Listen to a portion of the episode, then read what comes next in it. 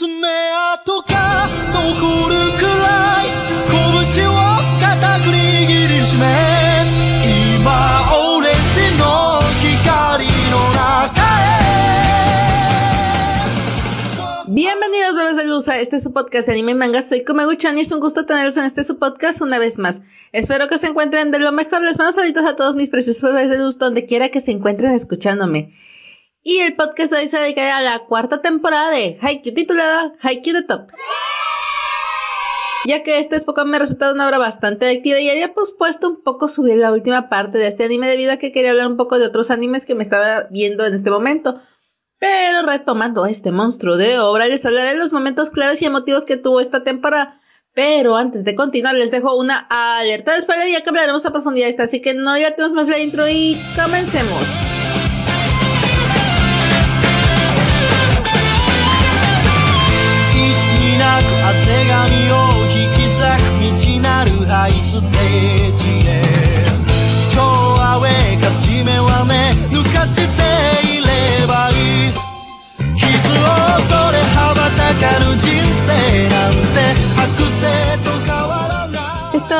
Escrita e ilustrada por el mangaka Haruhi Shifurudate y obtuvo su cuarta temporada titulada Haikyuu the Top. El anime salió en emisión en enero del 2020 con 25 episodios, finalizando en diciembre del 2020. Esto se debió a que fue dividida en dos partes. Esta cuarta temporada comienza con la rivalidad que siempre ha existido entre Hinata y Kageyama, ya que al ser reclutado por uno de los campamentos más prestigiosos del voleibol, donde prácticamente iban a estar en el ojo de las nacionales, hace que Hinata sienta que se está rezagando. Por otro lado, Suki es llamado para un entrenamiento que organiza el entrenador de Shira Torizawa, pero Hinata tampoco es considerado, pese a que en la última temporada tuvo una participación bastante destacable, pues recordemos cómo fue el partido contra Shiro Torizawa. Pero, pues este no se iba a resignar a que lo dejaran fuera, así que decide colarse al entrenamiento, pero las cosas no iban a ser fáciles. Para empezar, le dio una mega regañiza del sensei. En la escuela del Karasuno todo el mundo se enteró lo que hizo Hinata fue como de Dios, ¿en serio hizo eso? Y todo el mundo, sí, de seguro lo hizo. Y el sensei como de, Hinata, quiero hablar contigo. Y fue súper aterrador. Pero volviendo un poco al entrenamiento de Shiro Torizawa. Obviamente, primero Hinata quería colarse al entrenamiento de Kageyama, pero ahí sí podían meterlo hasta la cárcel porque pues era así como que súper top ese rollo y pues prácticamente podría arriesgar su, su participación en el torneo de primavera. Así que pues por eso decidió colarse con Suki. Y Suki estaba así como que con los pelos de los nervios porque así como de tú qué chingado haces aquí. Y pues lo que era obvio iba a pasar. El entrenador de Shiro Torizawa lo tuvo de, roque, de recoger pelotas porque le dijo que él prácticamente no lo había invitado y que pues que hacía ahí. Este entrenador se da cuenta de que Hinata mide casi lo mismo que él y se queda pensando como de que solamente el poder y la altura pueden destacar en el voleibol, pero sin embargo este chiquitito pues tiene algo que hasta cierto punto hace que se destaque y probablemente se encuentre en su voluntad de hierro que tiene porque creo que si algo le sobra a Hinata lo hemos visto a través de las temporadas es tener voluntad. Al estar Hinata entrenando y no entrenando entre comillas, o sea, realmente este chico se dedica a ayudar a los demás compañeros a entrenar y obviamente se da cuenta de muchos fallos que tiene en cuanto a su recepción, en cuanto a su remate. Y obviamente el ver eh, a los grandes, ahora sí que de los del torneo que iba de frente y los que van a ser en el torneo de primavera, se da cuenta de lo mucho que tiene que progresar desde otro punto de vista. O sea, cuando no lo ves como un rival, sino como alguien a aprender. Creo que esa parte donde Hinata se cuela a Shiro Torizawa creo que es de bastante importancia porque hace crecer en cuanto a la maduración de Hinata. Obviamente, los campamentos, tanto el de Kageyama como el de Suki, termina y pues todos regresan al Karasuno para poner en práctica qué fue lo que aprendieron. Obviamente que llama un poco contrariado por las situaciones que va viviendo en el bendito campamento este, pues se da cuenta de que uno de los gemelos Milla lo tiene en el ojo y es bastante castrante. Pero no crean que ahí se va a acabar, porque este gemelo nos lo va a poner bastante difícil y no como le gusta que llama. Pero eso va a ser en la segunda parte de esta cuarta temporada, que yo la verdad se los recomiendo muchísimo, está bastante intensa. Yo creí que al ver este, este anime en la cuarta temporada sería algo floja, serían un poco repetitivas y la verdad es que no, sigue manteniendo esos niveles, esos tops como de dando, dando y permite como que tener al espectador en alta tensión porque no sabes qué esperar de cada partido. Creo que la manera en la que el mangaka diseñó esta obra a modo de que cada partido sea personalizado completamente y que no tenga que ver nada uno con el otro hasta cierto punto, pues lo hace un evento bastante interesante para este tipo de, eh, este tipo de género que tiende a ser un poquito repetitivo porque estamos hablando que es un partido y siempre se van a jugar partidos y en teoría es lo mismo, pero no, ya que los enemigos van a ser diferentes, las situaciones van a ser diferentes, su estado emocional va a ser diferente, o sea, hay muchos factores que hasta cierto punto van a determinar lo que en un partido va a pasar. Obviamente sigue teniendo un monstruo de opening, la animación sigue siendo excelente, la verdad es que todos quedamos como, ¿y cuándo la quinta? Yo sé que somos bastante codiciosos porque apenas el año pasado nos dieron la cuarta temporada.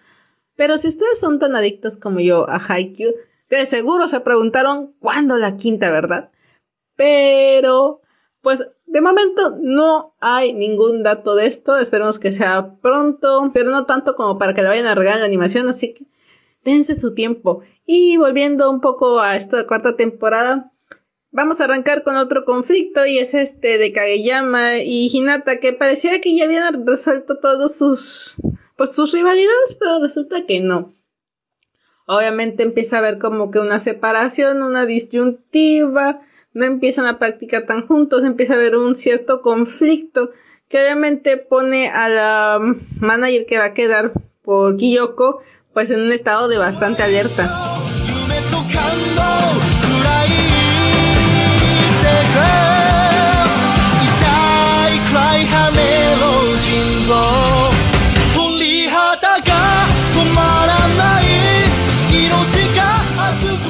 Bueno, y uno pensaría que con ese entrenamiento en el que han estado tanto Kageyama como Suki, pues iba a ser beneficioso para el equipo y resultó, por lo menos por el lado de Kageyama, algo diferente porque resurgió el rey de la cancha. Ya saben, esa actitud nefastita que tenía al principio, que era así como que, ah, bien castrante, y que uno dice, güey, bájale dos rayos. O sea, claro, no es tan intenso como en esa ocasión, pero se nos hace ver sobre todo cuando tienen ese partido amistoso contra Dateco, los que tienen el muro de acero, porque realmente este Kageyama no, no logra conectar con los compañeros y está bastante desincronizado, o sea, llega un punto de frustración bastante alto y uno pensaría que ya hasta ahí el Karasuno creció, o sea que aunque vaya a lo que es el partido de primavera, bueno, al evento de primavera, no la van a armar. Yo en algún punto, eh, por lo menos en estos episodios sí dije, ah, esto va a estar de chingada, o sea, porque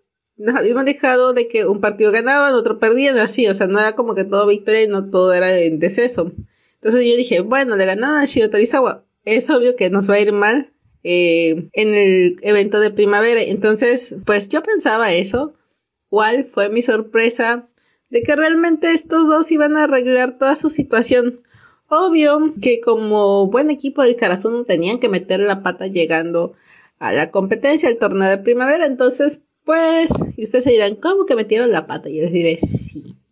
Lo que pasa es que eh, Hinata termina perdiendo los tenis y hay un intercambio todo raro donde un niño se equivoca de bolsa y se lleva los tenis de, de Hinata y le llaman a, a esta de Kiyoko y ella pues como manager y ella también solía ser miembro del club de atletismo entonces se va corriendo a buscar los tenis para poder iniciar con el partido porque están nada de iniciar todo súper cardíaco, así como de, güey, ¿qué más nos puede salir mal? Hinata con el dolor típico de estómago, porque ya saben que ese bebé siempre, siempre, siempre se pone mal de los nervios.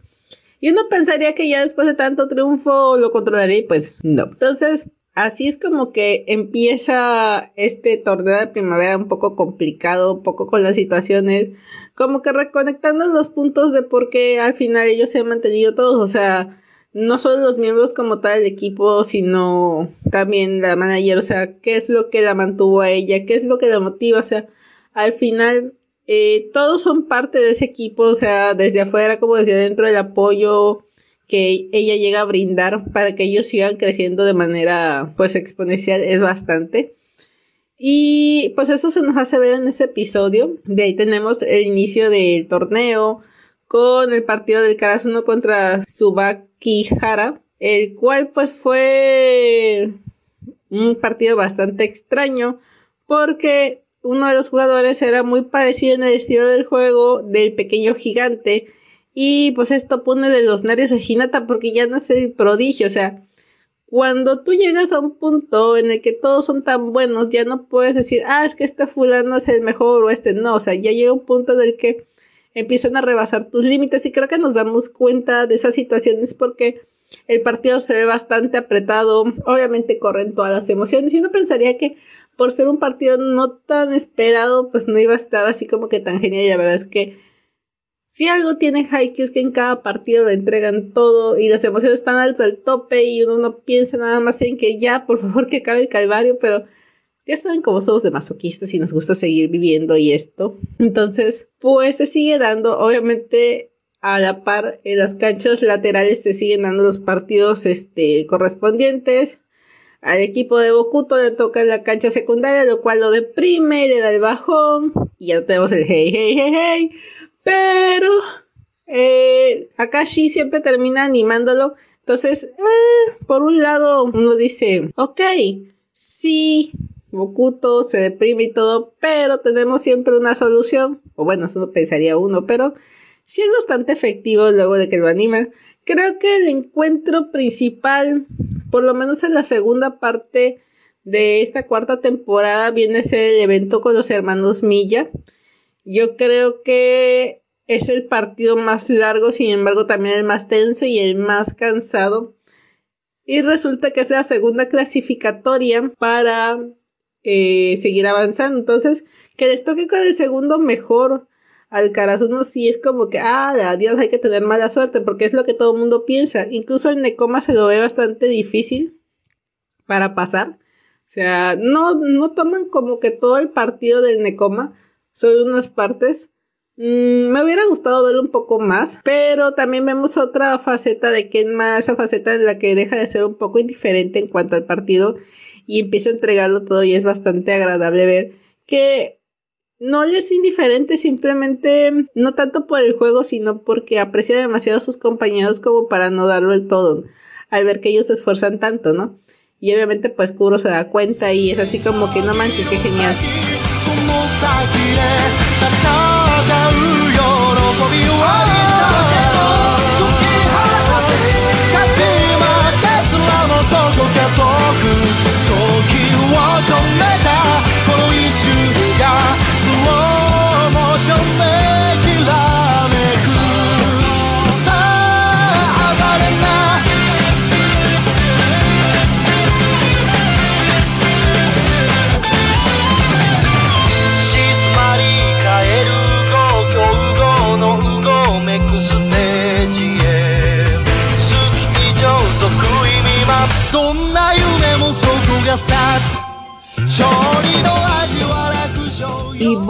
sea, ustedes dirán, ¿qué tienen los gemelos Milla o este equipo de Narasaki? Bueno, para empezar tiene jugadores bastante fuertes, pero también cuenta con un, pues una porra bastante tóxica que con eh, la manera en la que tocan para animar a sus, pues a sus jugadores es bastante molesta y tienden a burlarse del equipo. O sea, son bastante antideportistas en cuanto a su actitud. O sea, son ah, súper nefastos. O sea, llega un punto donde sí empieza como que a arruinar los saques al corazón y te dirán, ¿cómo? Pues fácil, cuando vas a, a, hacer un saque por lo regular, como que todo queda en silencio expectante y ellos hacen como que un sonido en burla o tienen como que una tonada como para distraer a, o generar presión al que va a hacer el saque. Entonces todos estos elementos se empiezan a juntar y obviamente pues al principio sí se nota bastante apretado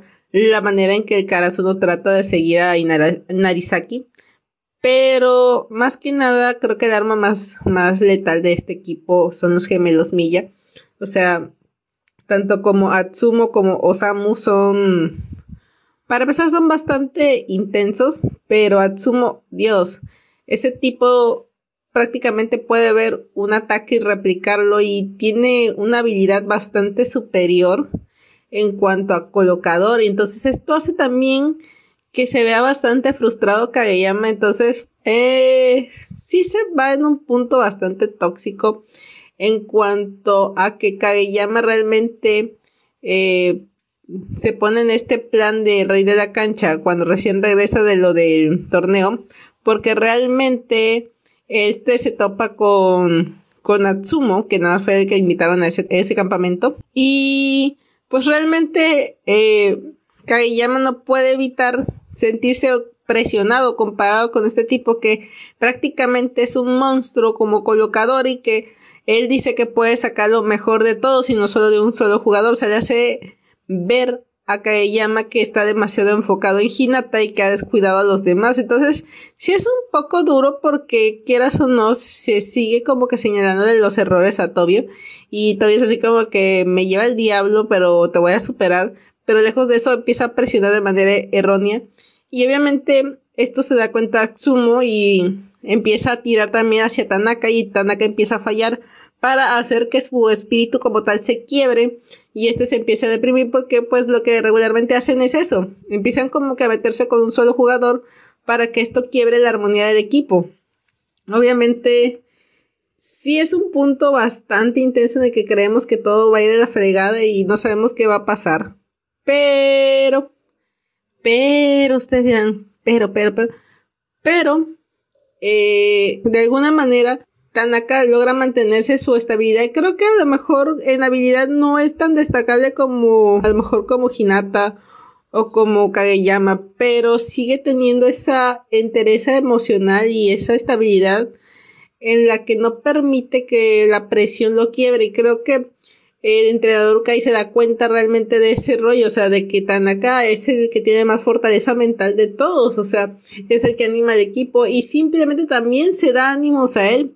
Lo que es él y Nishinoya y Suga son bastante importantes para la estabilidad mental del equipo en momentos tan serios como eso, porque realmente imagínense sentir la presión de que es la primera vez en muchos años que el Karasuno llega a este torneo de primavera y que habían vencido a Shiro Torizawa y que toda la escuela fue a apoyarlos y obviamente también traen su banda sonora y tal, La verdad es que es muy bonito y muy emocionante. De hecho, la hermana de Tanaka se trae a su grupo de taiko y no, le los hacen callar esa porra tóxica del otro equipo porque la verdad es que sí son bien fastidiosos. Sobre todo el club de fans de los hermanos Milla, o sea, son unas morras bastante castrocitas y así como que, ay Dios. Pero bueno, si no hay de esas, ¿de dónde más va a haber? Bueno, uno pensaría eso, pero sí, sí podemos decir que la cuarta temporada se divide en dos partes, como tal, el torneo, el inicio del torneo, porque no hay finalización. Hasta ahorita no sabemos realmente si vayan a animar completamente que es el torneo. Eh, me gustaría que sí, porque la verdad es que los partidos están muy intensos, hay muchos personajes que aún no vemos cómo juegan, o sea, que tenemos bastante intención de, de ver realmente su potencial eh, en un partido serio, o sea, porque ha habido flashback de los distintos este, equipos que participaron en este, en estos este, campamentos pero como tal solamente se han enfocado tanto en el Karasuno como un poco en el Nekoma, entonces sí han dejado un poquito de lado los demás y creo que pues no pienso que el autor lo vaya a desperdiciar, entonces y tampoco la casa productora. Yo espero que sí haya una quinta temporada. La verdad van a decir que soy muy codiciosa porque les digo apenas ahorita en diciembre acabó la cuarta, entonces esperar que ya este año sería pues bastante apresurado, pero bueno, Vamos a ver qué nos depara a lo mejor de noticias de en cuanto a Haikyuu de aquí a un año o año y medio, a ver si hay noticias acerca de la animación en una quinta temporada y que lo retomen prácticamente donde se quedó en esa segunda fase del torneo. Por otro lado, eh, ver al Nekoma crecer hasta cierto punto a la par de que también se está presionando el Karasuno, como que mete un poco de refresh porque como que enfrascarse tanto en la, en, el enfrentamiento de los gemelos Milla, sí, si yo creí que el Shiratorizawa era pesado, la verdad es que los gemelos Milla son totalmente desgastantes en cuanto a lo emocional y en cuanto a lo físico. Creo que yo creí que el top máximo a lo mejor iba a ser con el Shiratorizawa en cuanto a presión emocional, porque siempre parecía que Ushikawa los veía por debajo del hombro y el hecho de que otra persona puede volar tus ataques y que no sean especiales y como que todavía lo hagan un tono de burla, pues si te rompe los ovarios prácticamente dices, güey, ¿qué está pasando? O sea, creí que había entrenado lo necesario, creí que tenía lo necesario, o sea, te hace cuestionarte a ti mismo y creo que ahí es donde rompe totalmente tu interés emocional.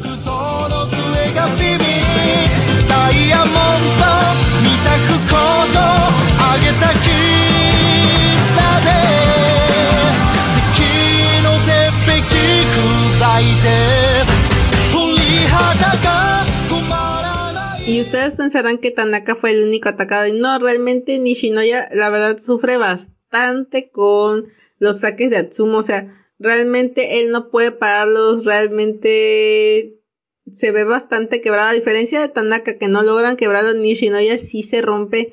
Y es, bueno, es impresionante porque aparentemente todos creíamos que era eh, con una estabilidad emocional muy parecida a la de Tanaka y verlo romperse sí es complicado y dice uno, bueno, ¿qué va a pasar? Así el que tiene como que toda la fe del mundo y cree en sus compañeros está dudando entonces qué esperamos de los demás. También nos vamos a encontrar con, con Suki que eh, ha reforzado bastante sus habilidades, o sea, realmente lo que me gusta es que realmente todo el Karasuno tiene una participación bastante importante, o sea, no se deja de lado nada. Tanto Daichi como Suga, como, o sea, los que están en la banca, incluso Yamaguchi que llega en un momento a entrar a la cancha. Eh, los cambios que se llegan a realizar, la, la verdad fueron bastante oportunos, eh, muy acertados por parte de Ukai. Claro que empieza como que a hacer un set uno, un set otro, o sea, se empieza a apretar lo que es el juego, y pues obviamente con cada set, con cada avance, pues es una presión horrible para ambos equipos, tanto el Ninarasaki no puede creer que Karasuno también lo tenga marcando pues el paso, o sea, porque estaban acostumbrados que en el segundo set quebrarlos y ya prácticamente era un partido ganado y, y que aquí ellos no aflojen, sí es como de qué demonios está pasando y obviamente pues empiezan como que a tirarle más recio, ¿no? Obviamente uno de los que también se ve abrumados por estos ataques es Hinata. Uno pensaría que se quebraría, pero la verdad es que no, llega a resistirlo bastante bien. Y empieza a recordar mucho de por qué él inició en el boli. También lo que le dijo el entrenador de Shiratorizawa acerca de que los enfrentamientos al final se dan en el aire y que por eso es tan importante lo de la altura. Y que si eres pequeño solo te queda una cosa, saltar. Y él se empieza a enfocar en esto y empieza a meter todo el conocimiento que obtuvo como recoge pelotas, o sea, todos los ataques que vio, todas las maneras de bloqueo, todas las maneras de remate, todas las opciones que veía y que a lo mejor hasta cierto punto como jugador se vio cerrado solamente en su propio estilo, pero cuando tiene este, pues esta experiencia en este campamento, él se da cuenta de que hay mil y un formas de poder lograr compensar eh, esa altura que tanto le falta y que a veces en los deportes sí llega a determinar bastante de qué lado se va a inclinar la balanza. Y pues es bastante grato ver que realmente no fue un, una secuencia de relleno, porque a lo mejor algunos pensaron, no, pues a lo mejor fue un rellenazo para el inicio. No, la verdad es que realmente lo que me gusta es que la primera parte de la cuarta temporada se vuelve a retomar en la segunda porque se empiezan a establecer todo aquello que aprendieron, todo aquello que eh, había que afinar, empiezan a darlo todo eh, con el enfrentamiento de los gemelos Milla. La verdad es que es bastante interesante, bastante fuerte ver todo, todo ese aprendizaje, todo el largo camino que han tenido. Obviamente va a haber muchos flashbacks, también va a haber flashbacks acerca de los gemelos Milla, cómo es que llegaron hasta donde están. También que no son tan iguales como muchos creen cada uno tiene su psiquis diferente, incluso entre ellos hay diferencias y se logra ver en la cancha conforme va apretando un poco más el partido. Y ya no se ven tan armónicos ni tan confiados, entonces es interesante también ver cómo aprietan al otro equipo, al otro equipo, al enemigo.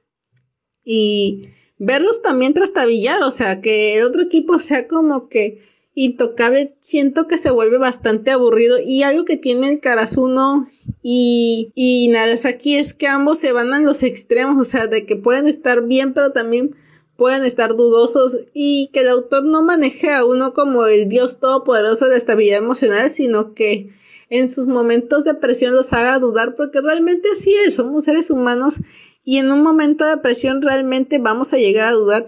Obviamente este partido es súper cardíaco y que al final terminemos con que el Karasuno gane. La verdad, yo no sabía qué esperar, porque por una parte decía, yo tiene que ganar porque son los protagonistas, pero por otra parte es de, güey, ya los vimos perder y creíamos que iban a ganar y nos trolió bien feo el autor, entonces no sabía qué esperar hasta que pasó y fue como que Dios descansa da. Pero por otro lado, ahora estoy pensando que se viene el partido del basurero. Es decir, al haber pasado contra el aquí, prácticamente el Karasuno va a enfrentar al Nekoma. O sea, su rival histórico de toda la vida, esos partidos legendarios y que se vaya a dar un torneo tan importante por eso les decía yo que la quinta temporada va a tener mucha expectativa, mucha emoción. Vamos a ver cómo Kenma se enfrenta a Hinata y realmente ver qué tanto ha crecido el Nekoma y qué tan monstruoso se ha vuelto el Karasuno, porque hay que darnos a entender claramente que el crecimiento que tiene el equipo de la primera temporada a esta cuarta es brutal, o sea, realmente es brutal. Que si yo recomiendo ver la cuarta temporada, mira, yo recomiendo ver todas las temporadas, las ovas y lo que viene. Porque la verdad es que es un anime que te da un subidón de alegría y de emociones increíble. Yo no conozco una persona que diga, vi el Haikyuu y me deprimí. O sea, sí, te puedes sentir triste en un segundo, pero las emociones que te hace sentir, y me refiero a triste a lo mejor cuando llegan a perder o estas situaciones, pero por lo general siempre es como un shock de alegría que te da, así como que siempre es emocionante ver cómo crecen, siempre es emocionante ver cómo se superan. Y obviamente también el opening, la musicalización que tiene es increíble, la verdad.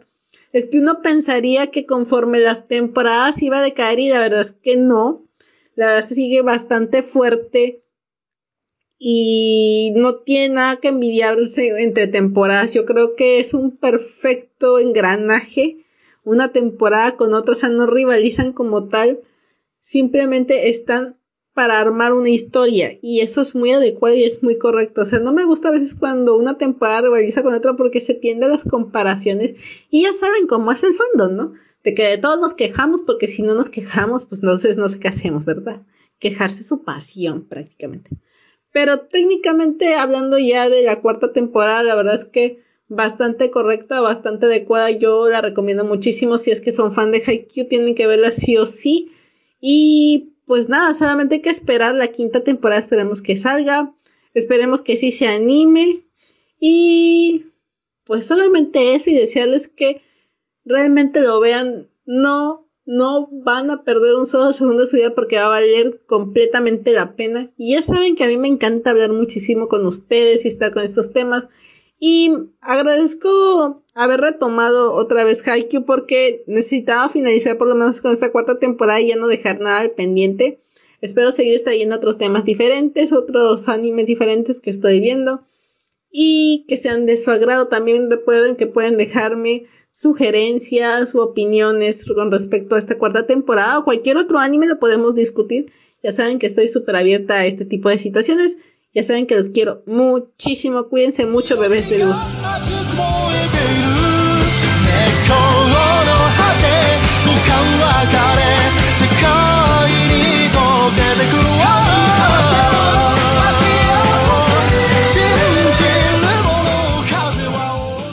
Y ya para despedirnos, si les gustó este podcast, no olviden seguirme y compartir en sus redes sociales, ya que eso me ayuda muchísimo. También no olviden suscribirse, espero tener su opinión en los comentarios o escríbanme al Twitter que aparece en la descripción. Nos vemos en el próximo podcast, les mando un beso enorme y yo me despido. Hasta la próxima. Arigato gozaimasu.